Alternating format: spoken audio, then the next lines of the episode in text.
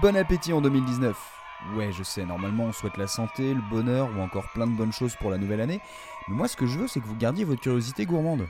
Tiens d'ailleurs, vous entendez ce qui passe derrière?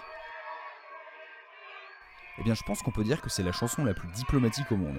Alors oui, je commence janvier en collant une étiquette, mais je pourrais difficilement trouver un autre morceau capable de réunir des occidentaux bourrés, des scouts, des francs-maçons et surtout des asiatiques patriotes. Car si on mélange la force du souvenir et une mélodie passe-partout, on obtient la même, mais pas pareil. Attention, on est quasiment dans le prétexte. Je voulais soit commencer ou finir l'année en parlant de cette chanson parce que c'est un hymne du changement de calendrier, mais surtout je voulais parler des adaptations qui en ont été faites. Alors d'abord parlons du titre. Old Lang Syne nous vient de l'écossais et se traduit en Old Long Since en anglais, qu'on peut franciser en le bon vieux temps ou les jours passés.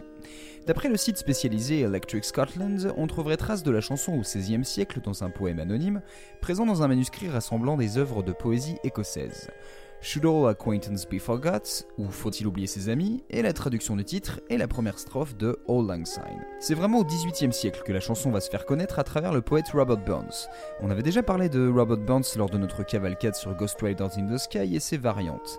Et eh bien cette fois, Burns aurait retravaillé le vieux poème et ajouté quelques couplets. Alors que la Grande-Bretagne vient de s'unifier et que la culture écossaise disparaît peu à peu face à l'influence anglaise, Burns fait revivre l'idée de fraternité et des bons souvenirs d'autrefois. Faut-il oublier ses amis, qu'ils ne nous viennent jamais à l'esprit? Faut-il oublier ses amis et le bon vieux temps? Au nom du bon vieux temps, au nom du bon vieux temps mon cher, nous prendrons un verre de bonté au nom du bon vieux temps. Et tu te paieras sûrement une pinte mon cher, et je paierai la mienne, et nous prendrons un verre de bonté au nom du bon vieux temps. Je ne vous détaille pas les cinq couplets suivants, mais vous avez l'idée. Le plus étonnant, vu la popularité de All Syne aujourd'hui, c'est que ces paroles sont souvent méconnues, voire inconnues, y compris chez les anglo-saxons. Par contre, la musique, qui est très facilement reconnaissable, a une origine plus floue. Elle sonne typiquement comme une mélodie écossaise, par sa gamme qui repose sur 5 notes, et sa rythmique assez dansante qui laisse penser que le tempo a été ralenti. Grâce au site d'archivage des mélodies, tunearc.org, j'ai pu consulter les partitions éditées depuis 1760 et voir l'évolution du thème. On ne peut pas donner d'auteur original, mais des influences diverses d'autres chansons, et même d'un opéra, et une certaine simplification. Vous vous doutez peut-être que je ne vais pas pouvoir vous offrir une version originale de Old Lang Syne, mais cette interprétation bien typique de la garde royale écossaise 100% cornemuse.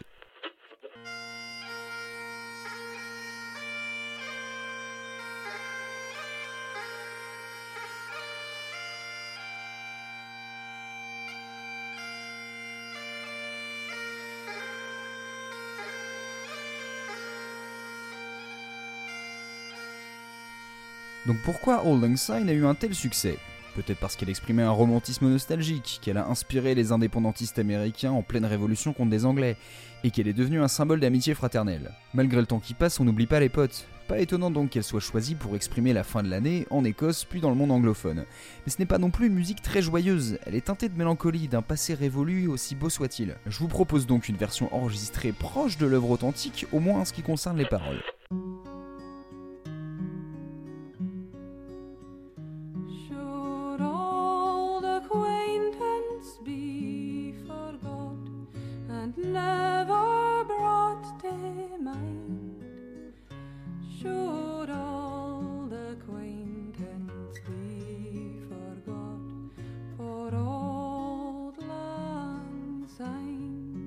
Mais ce qui m'a intéressé avec Old Lang Syne, c'est sa capacité à se faire une place dans le monde entier, un peu comme It's a Small World à Disneyland. Au Danemark, on a eu ainsi une version assez proche du cadre écossais, des harmonies de voix claires sur des arpèges de guitare et de l'accordéon.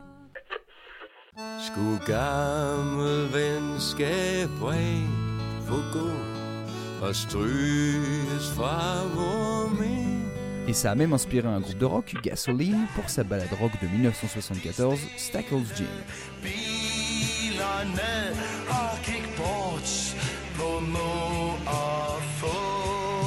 Mais surtout, All Lang Syne a été très tôt accueilli en Extrême-Orient, et ça pour une raison purement musicale, le morceau repose sur une gamme pentatonique.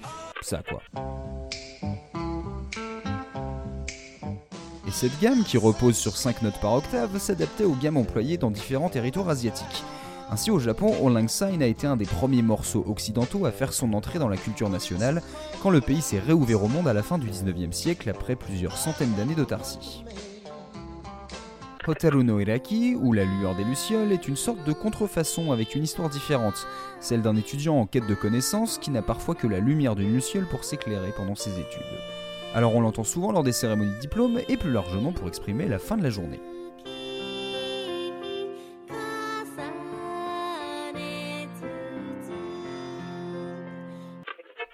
On a aussi cette version bengali qu'on pourrait traduire par souvenir des bons vieux jours, où on reconnaît l'enchaînement des notes, mais la rythmique est clairement décalée, les accentuations ont changé, et on a transformé un rythme binaire en rythme ternaire, un peu comme une valse.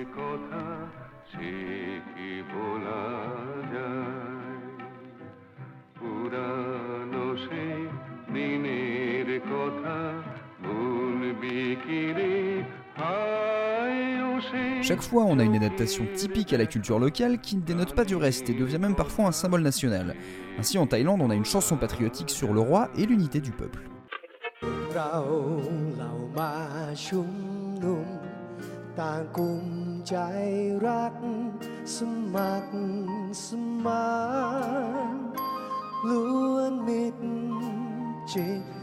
Et puis All Lang Syne est à la base d'une chanson qui est devenue l'hymne de la Corée de 1919 à 1948, soit quand les deux Corées étaient unifiées.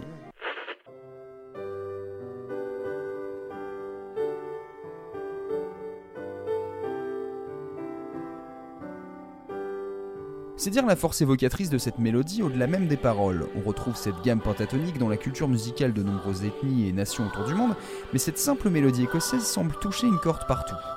Comme si nous étions tous d'accord sur le fait que tant qu'il y a du souvenir, il y a de l'espoir. Car après tout, ce n'est qu'un au revoir.